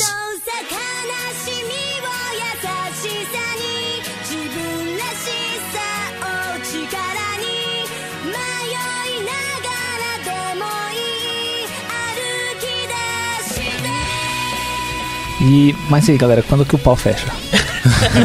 o pau fecha treta.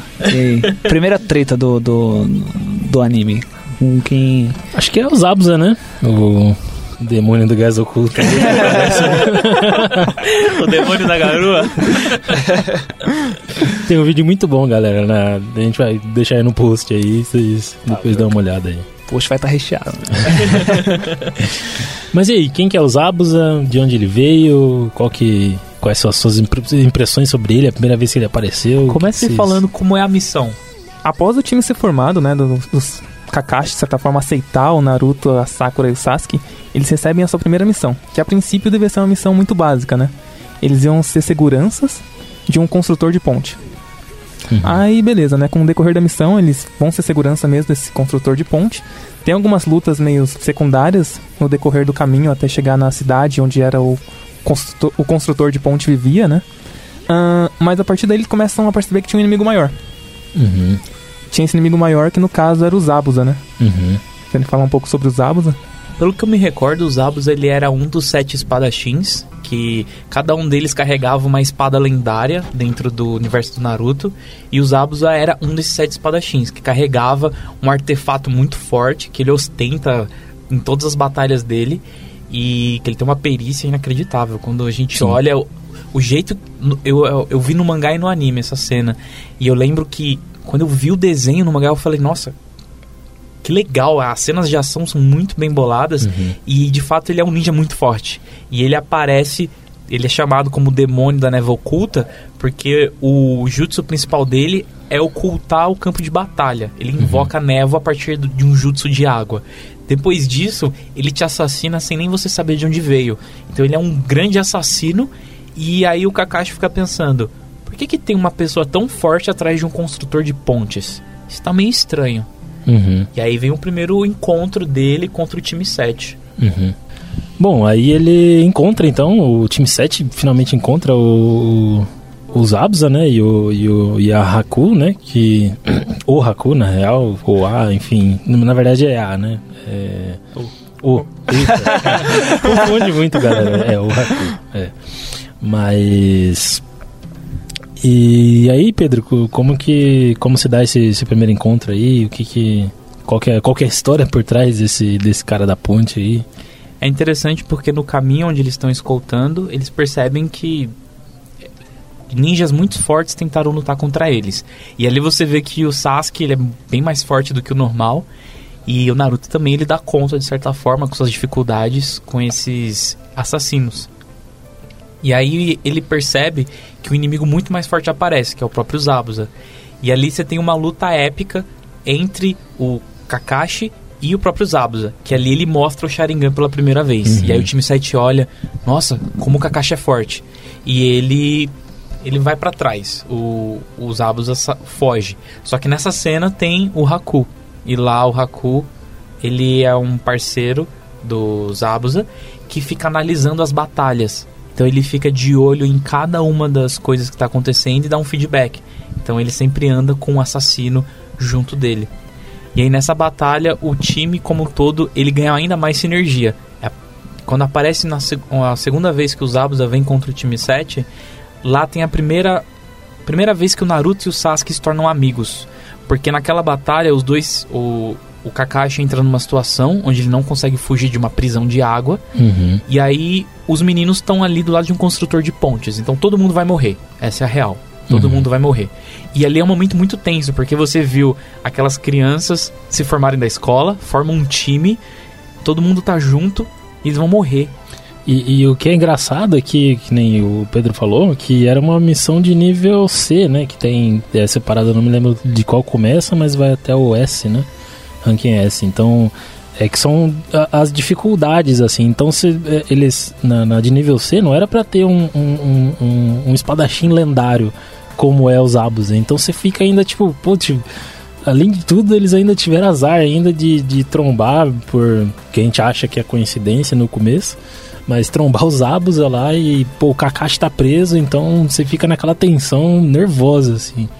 E esse primeiro arco, ele faz você entender o motivo desse time estar junto. Então, depois dessa batalha, tem uma terceira onde o Naruto revela de onde vem o seu poder, onde você entende porque que o Naruto é tido como uma escória, porque ele revela que ele carrega um selo e ele extrai poder desse selo de um demônio que está selado dentro do corpo dele.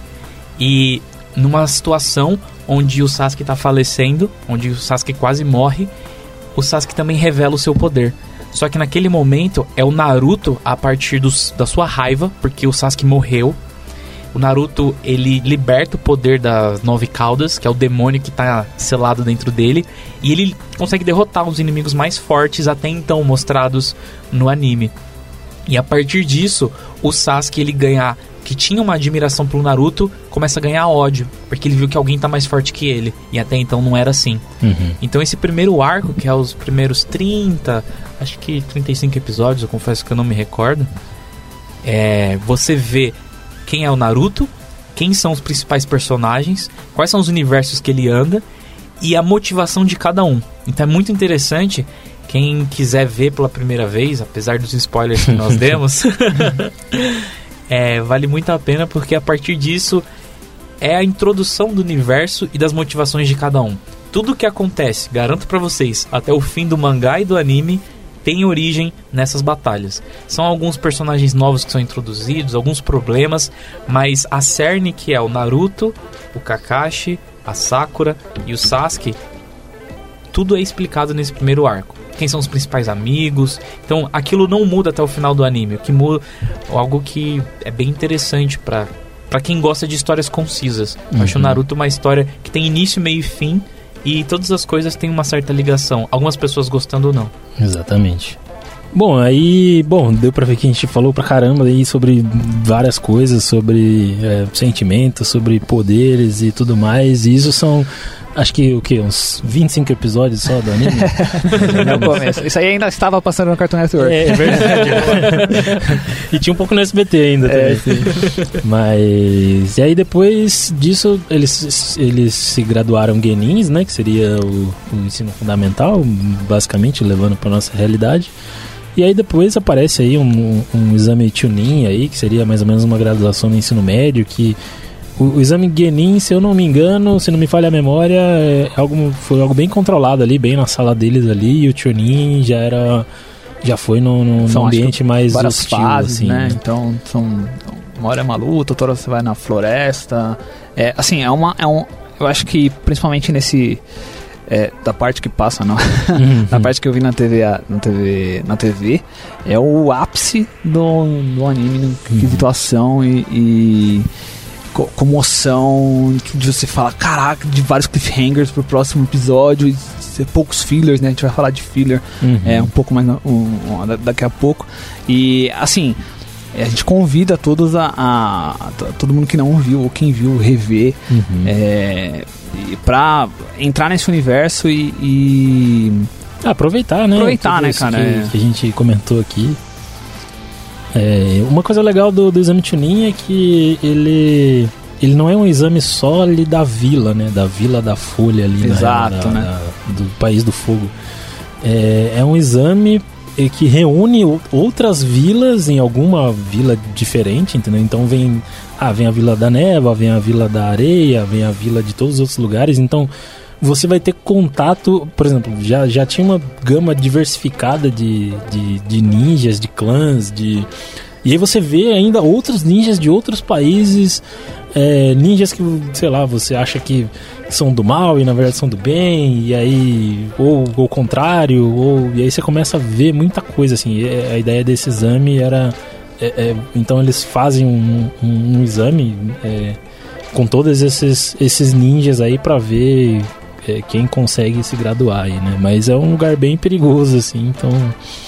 É bem, é bem massa, assim, pu- puxando um pouco que o que o Gustavo falou, assim, que você fica apreensivo, assim, sabe? Tipo, é, a galera tem, tem uma das fases que a galera vai lá no meio da floresta lá e eles têm que chegar do outro lado. Agora, o que, que eles vão encontrar ali no meio, whatever.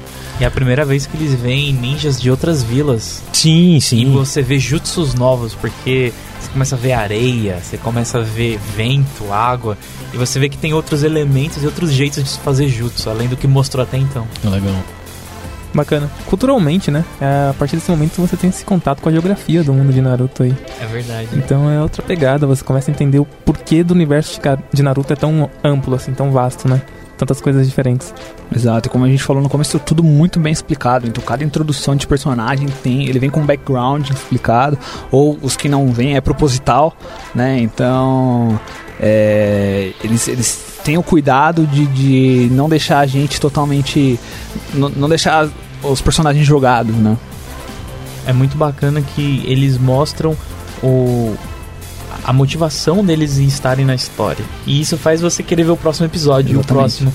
Sinto que esse vício vem do jeito como os personagens aparecem. O Exame Chunin é o primeiro que traz um monte de mistérios de uma vez só. Isso, isso. Todos os times de Genin, que teve até então, mostram os seus jutsus, os seus poderes. Sim, sim. Todas as vilas que foram convidadas pro exame, cada um é um personagem misterioso e que tem um sentido de estar lá. Então o desen- o desenvolver é bem interessante. E vale a pena porque no Netflix tem desde esse primeiro episódio que a gente comentou até o fim da primeira saga, que é a saga do Naruto clássico. Vale a pena, assim, quem gostar desse primeiro arco e vai pro exame Chunin, provavelmente você vai ver até o final. Exatamente. A Por- menos que você não goste de fillers. sim. o que é filler, pessoal? Bom, fillers são episódios que são desconexos, né, com a com o enredo, com a história principal, né? Então, tá rolando a história ali, a história tá, tá correndo e às vezes tem uns episódios que não tem nada a ver com, com o que estava acontecendo. Então, pro pro telespectador, pra quem tá assistindo, às vezes fica um pouco estranho, né? São personagens que não estavam, é, não, não estavam envolvidos na história, aparecem do nada. E são episódios literalmente pra preencher um espaço que, que, que que ainda não está pronto, né? A história não está desenvolvida, o, não saiu ainda no mangá. É, eu acho que o Pedro pode nos ajudar melhor a, a- a falar isso. Quando, como o anime ele é baseado no mangá, então o mangá ele tem o que a gente chama de cânone. São as histórias principais que fazem, que constroem aquele universo, seja qual ele for. Então a gente, por exemplo, Star Wars, temos obras que são cânones, outras que não são. Isso Tipo, vale pra animes no O geral. episódio 1, 2 e 3, né? Lá de jardins e tal. isso aí. Ô louco, Isso aí é são os polêmica. Querem fugir da polêmica. É polêmico. então os cânones. Esqueci de, de dar um alerta de polêmica aqui, pessoal. Foi sem querer. Polêmico. Então, mas, é- mas tá certo, é um bom exemplo. É, quando você tem uma obra cânone, é aquela que faz parte do universo, da mitologia. Se você for ver até puxando pra realidade de muitas pessoas, a Bíblia tem livros que são cânones, que todo mundo concorda que é um livro sagrado, e tem outros livros que outros religiosos escreveram, que tem pessoas que não consideram cânone. Então é semelhante a isso. Dentro do mangá, tudo que é escrito do Naruto é cânone, faz parte do universo, aconteceu de fato. Se alguém morrer no mangá, morreu mesmo. Não tem, não é um universo paralelo, não é um spin-off, né, como o pessoal chama. E o anime, como ele é baseado no mangá, se o mangá para, o que acontece? O mangá parou no meio de uma luta. Você já estava produzindo os episódios. Todo episódio, toda semana tem que sair na televisão. Então fica complicado. O que, que eles fazem? Eles criam uma saga que não existe no mangá. Eles criam uma história que Uhum. não, não é, não faz parte do universo principal. E eles colocam um monte desses episódios para preencher a grade. Que é o que você falou, é o filler, to fill, preencher. Mantém Boa. engajamento também, né? Caralho, Porque- tio Phil é. De... Ah, Nossa, nossa, agora minha cabeça explodiu. Minha cabeça explodiu muito. Meu Deus.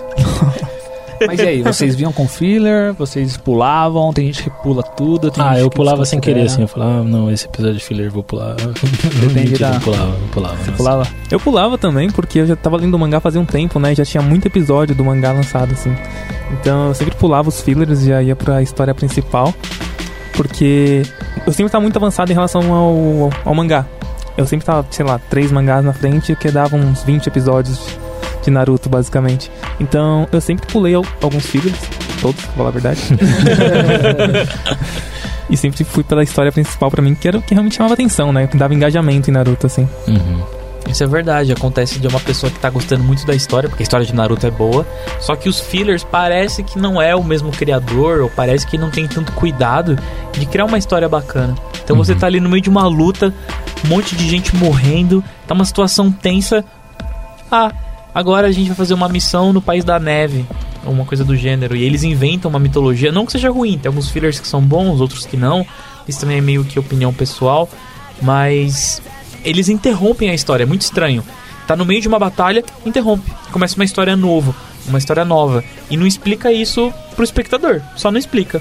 Eu, a primeira vez que eu vi um filler, eu achei que tinha baixado o episódio errado. Papo É, essa sério. impressão mesmo, Eu né? tive essa impressão que tava assistindo, assistindo, assistindo. Aí tava numa luta muito tensa. E aí apareceu um episódio, acho que especial de ano novo japonês ou alguma festividade, eu não me recordo. E eu falei, nossa, será que eu baixei o episódio errado? Aí eu entrei na Wikipedia, entrei no fórum, conferi, aí eu descobri que era filler. Então é. Não estranhe, porque isso vai aparecer. E não é só do Naruto. Todos os animes têm fillers. Que são baseados no mangá grande, como One Piece, Bleach, entre outros. Todos que criam um anime de grande expressão, eles colocam ali um episódio. Fazendo uma analogia, é como se tivesse a novela das oito. o, o personagem principal tá quase morrendo. Você vai descobrir finalmente quem é a Celeste. E aí começa uma história nova. É, no Aí você episódio fica, seguinte ué. começam a falar do cachorro dele. É, aí você fala, ué, por que tá falando do cachorro? então é muito estranho e eles não explicam. Eles consideram assim, ah, você já sabe disso.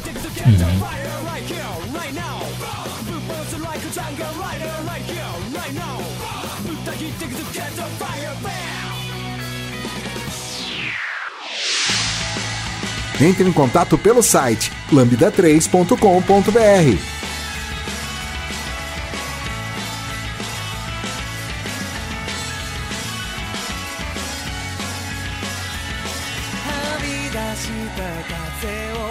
Bom, e nessa questão de, de, de como a gente falou, o- o- geralmente, não são todos, mas os animes geralmente eles são baseados em algum mangá que geralmente já tem algum tempo. É, queria saber aqui da mesa aqui como, sei lá, o que que vocês, o que que vocês viam? Vocês viam só o anime? Vocês viam só o mangá? É, foi o primeiro mangá que vocês tiveram contato? É, vocês começaram a ler pela, pelo lado errado do mangá? Como é que, como é que foi aí? É engraçado porque eu assisti muito anime, né? E a partir do momento que eu vi que tava demorando muito pra lançar episódio, ah, não quero saber. Daqui a duas semanas vai ter o próximo episódio, vai demorar uma semana pra ter o próximo episódio que não seja um filler. Eu falei, meu, eu acho que vou começar a acompanhar pelo mangá, que no mangá não tem filler. Aí, beleza. Eu comecei a ler o mangá e o primeiro ponto foi me localizar, né?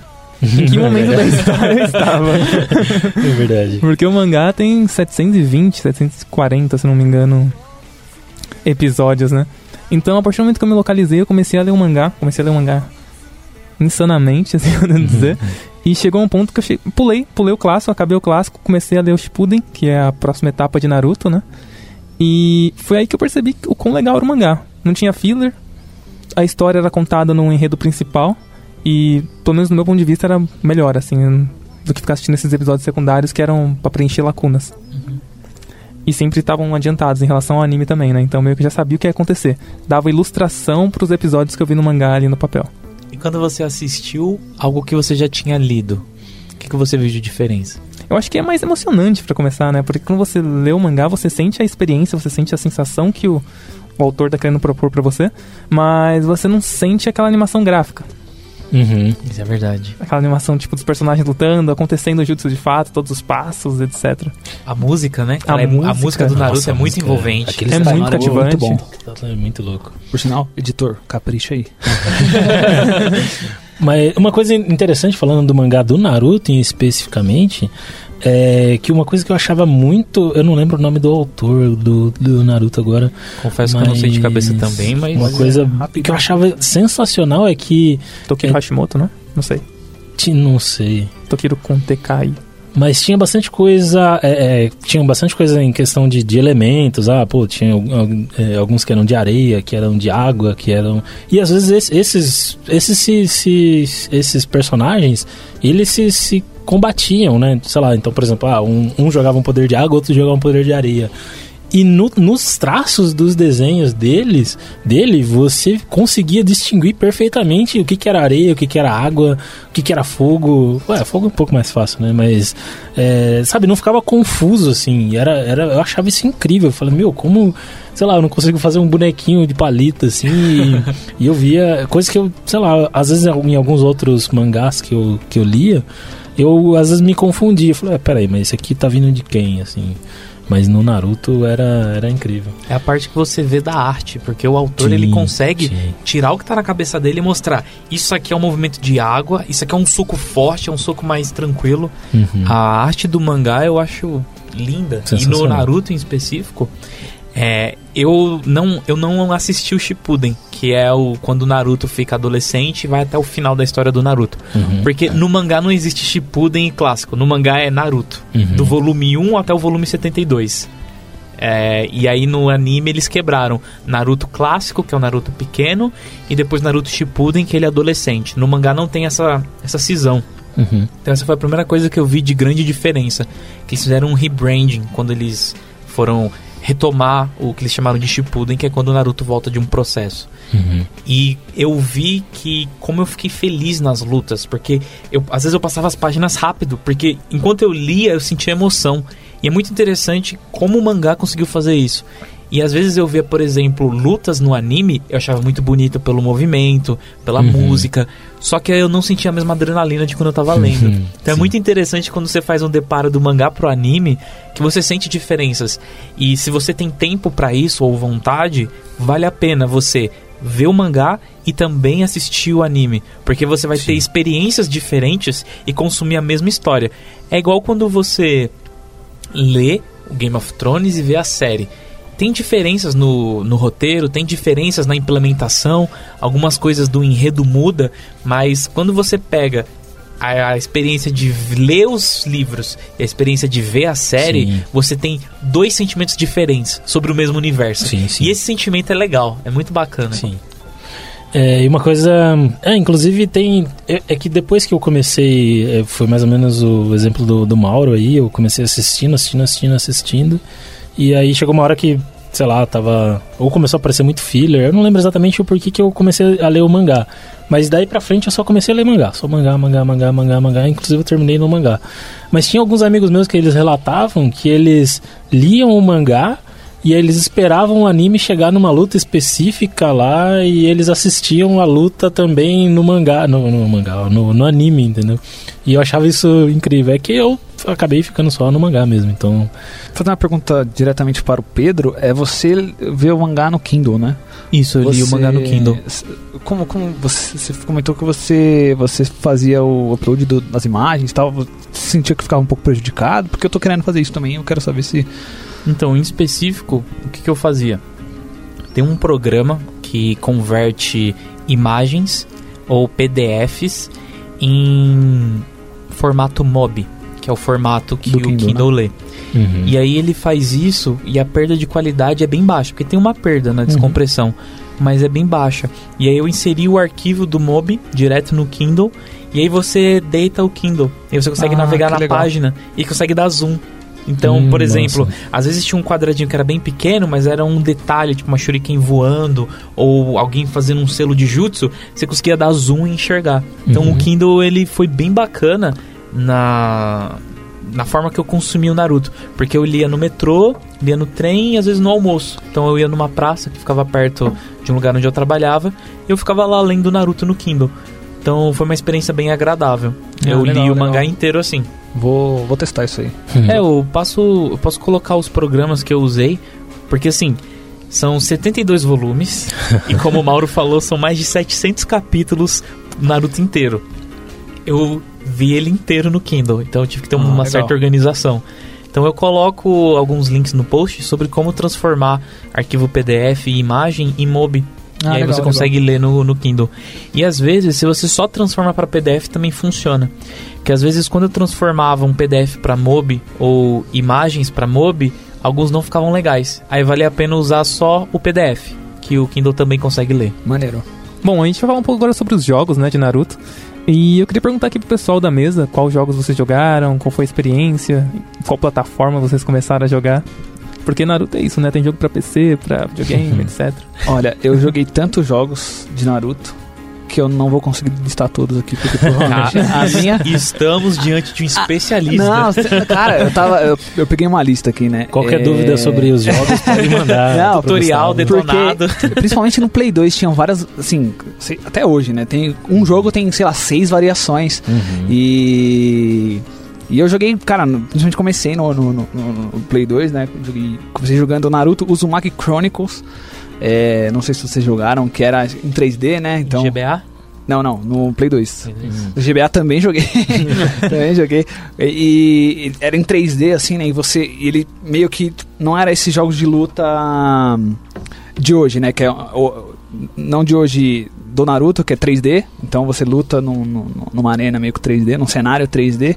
E também no, um, o 2D, que era o Uzumaki, é, Ultimate Ninja. Que era uma luta como se fosse um, um- um Mortal Kombat, um Street Fighter, só que Uma com... plataforma, né? É, isso, exato. é No uma 2D. Luta 2D mesmo, padrão. E os Mike Chronicles, ele, ele ia em outra pegada, ele contava a história, então eh, viam hordas de ninja, em um, em um cenário 3D, então você caminhava e acompanhava a história.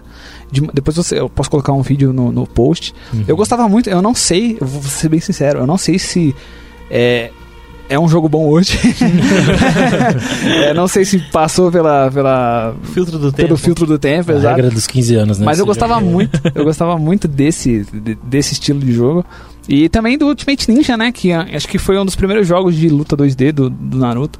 Assim, é, ainda mais na- com esse traço, que começou a introduzir esse traço de anime mesmo Uhum. nos jogos de luta do Naruto.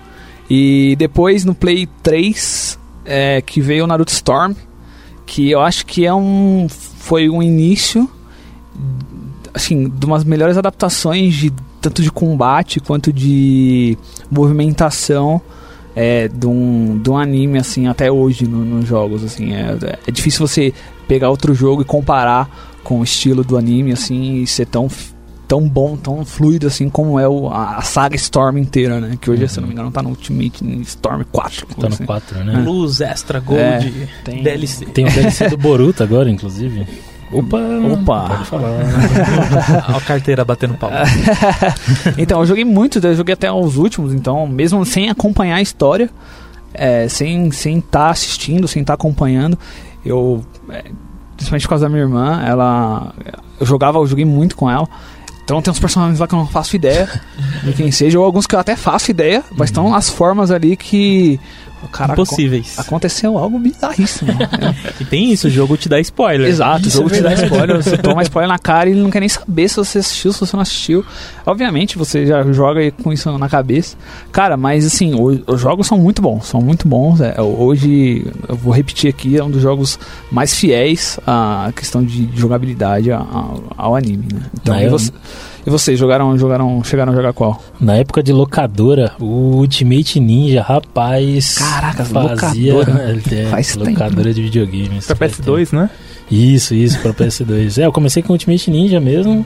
E é bem isso aí que o Gustavo falou. É, é, quando eu comecei a jogar, era, era, eu tava naquele range lá de 30 episódios, 30, 40 episódios. E, já, e tinha um monte de personagens, um monte de coisa, um monte de poderes. E eu falei, meu, eu sabe? E tinha uns personagens que eu jogava. Eu falei, meu, não vejo a hora desse cara aparecer no desenho pra eu ver o que, que ele faz, o que, que ele é. Que cara incrível, assim, sabe? E era, era, era um jogo bem. Era, era um jogo bem, bem massa, assim. E eu acabei jogando todos os, os, os Ultimates do, do PS2. E aí depois eu fui jogar só o Storm 4. Que aí quando eu. Que aí eu, eu, não, eu pulei a fase PS3, Xbox 360, Wii, whatever. E aí eu comprei um Xbox agora, um Xbox One, e aí eu jogo, jogo Storm 4. Mas sem a DLC do Boruto. Fica aí no carrinho de compras. Já tá lá nos favoritos lá, quem quiser mandar aí. Eu comecei jogando o Ninja Conceal, que era pra Game Boy Advance. Já passou do filtro do tempo, então você vai olhar, não são os gráficos mais impressionantes. Mas eu, pré-adolescente, com o meu emulador, eu joguei muito esse jogo. Você conseguia fazer os jutsus. O jogo gira em torno do exame Chunin. Então, o fim do jogo Ah, é o legal, fim do exame legal. Chunin. É muito específico, mas é muito divertido. Depois. Mas espera, você fazia os jutsus com, com o controle do, do, do, do Wii? Não, do, do Game Do Boy. Game Boy? Você misturava, fazia um combo semelhante do Caraca, Street que louco. Fighter e saía um jutsu. Eu joguei E aí você é andava em muito bom. plataforma. É muito bom, é muito É muito Que divertido. louco, velho, que louco. E aí depois, anos depois, eu instalei no computador o Ultimate Ninja. Só que aí foi o primeiro. Eu falei, nossa, tem vários personagens que tem no mangá que são muito Uhum. legais. E quando lançou. Aí depois lançou o 4 e eu comprei. Uhum. E é o melhor, concordo muito com o Coelho, é o melhor jogo que eu já vi de adaptação de um anime pra você lutar. Os jutsus são muito fiéis à história. Uhum. A estética dos personagens parece que você tá jogando o anime, é muito Sim. bonito. Sim. E tem o modo história. Então, pra quem tem preguiça de ver o anime ou não tem tempo, Uhum. você pode jogar e conhecer a história durante o jogo. Sim. É muito legal.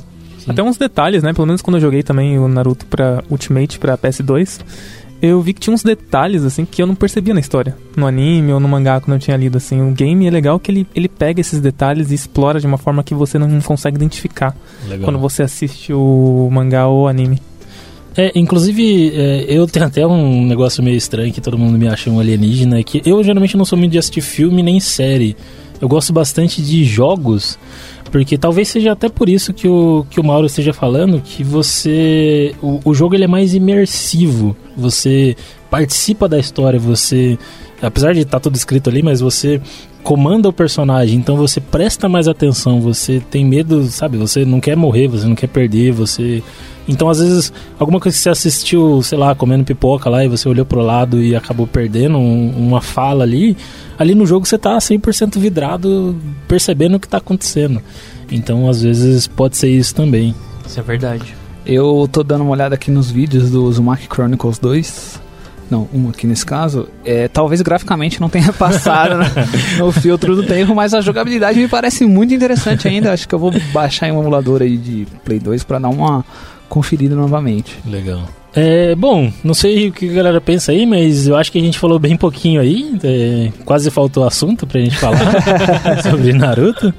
É, bom, deu pra perceber aí que a gente é bem fã, hein? a gente gosta pra caramba do, da, da série aí, do, de, de tudo mais, de, de jogos, dos mangás, do- dos animes. Queria deixar um recado aí pra, pra, pros ouvintes aí, eu não sei o, o que, que vocês. É, o que, que vocês acharam do, do episódio? O que, que vocês acham que, que faltou? É, escreve aí pra gente aí, deixa aí no- nos comentários, ou chama a gente no Twitter, ou manda, no- manda no e-mail da, da, da Lambda aí. É, se vocês querem é, saber mais sobre que a gente faça um outro cast, porque a gente falou basicamente de é, o quê? 50 episódios aqui, de, dos 400 e tantos. A gente explorou as pessoas que nunca conheceram Naruto, Uhum. conhecer a origem e falar, "Ah, assistam o anime, é bacana. Mas tem teorias, ainda tem o fim do anime, então se alguém quer achar bacana, a gente pode entrar mais profundo ou fica só esse cast de introdução pra galera ficar curiosa e começar a entrar no universo do Naruto. Exatamente, a gente vai deixar o nosso Twitter aí no post, então qualquer coisa chama a gente lá pra trocar uma ideia. É, cuidado com o spoiler comigo, por favor. eu vou. Ah, então é arroba Coelho. Eu vou fazer uma fim do mara- Naruto, dois pontos. Eu vou fazer uma maratona aí, mas é isso aí, galera. Deixa o feedback pra gente. A gente, se vocês quiserem um cast mais é, focado em algum outro assunto da, da- do anime, a gente faz aí. Bom, então, então é isso aí. É, aí a gente falou mais do, do Naruto, clássico aqui mesmo. Aí tem o Shippuden, tem mais algumas outras coisas aí. Então, o que vocês quiserem, chama a gente aí. É, se vocês verem alguma corrida Naruto aí, alguém estiver organizando, quiser convidar a gente aí, pode convidar. Beleza? Eu acho que é isso aí, galera. Um abraço. Falou! Muito obrigado. Valeu, hein, Obrigado gente. Um aí, abraço. viu? Valeu, obrigado.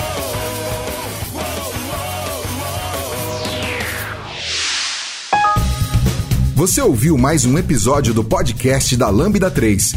Indique para seus amigos esse podcast. Temos também um feed só com assuntos de tecnologia e outro que mistura tecnologia e assuntos diversos. Toda sexta-feira, sempre com o pessoal animado da Lambda 3. Se você tem um podcast e quer gravar num estúdio legal, nosso espaço está aberto para você. É um estúdio isolado acusticamente, com uma mesa de gravação e microfones profissionais para até cinco pessoas. Tudo de graça. A ideia é estimular o podcast no Brasil. Pode ser sobre qualquer assunto. Fale com a gente pelo e-mail podcast@lambda3.com.br.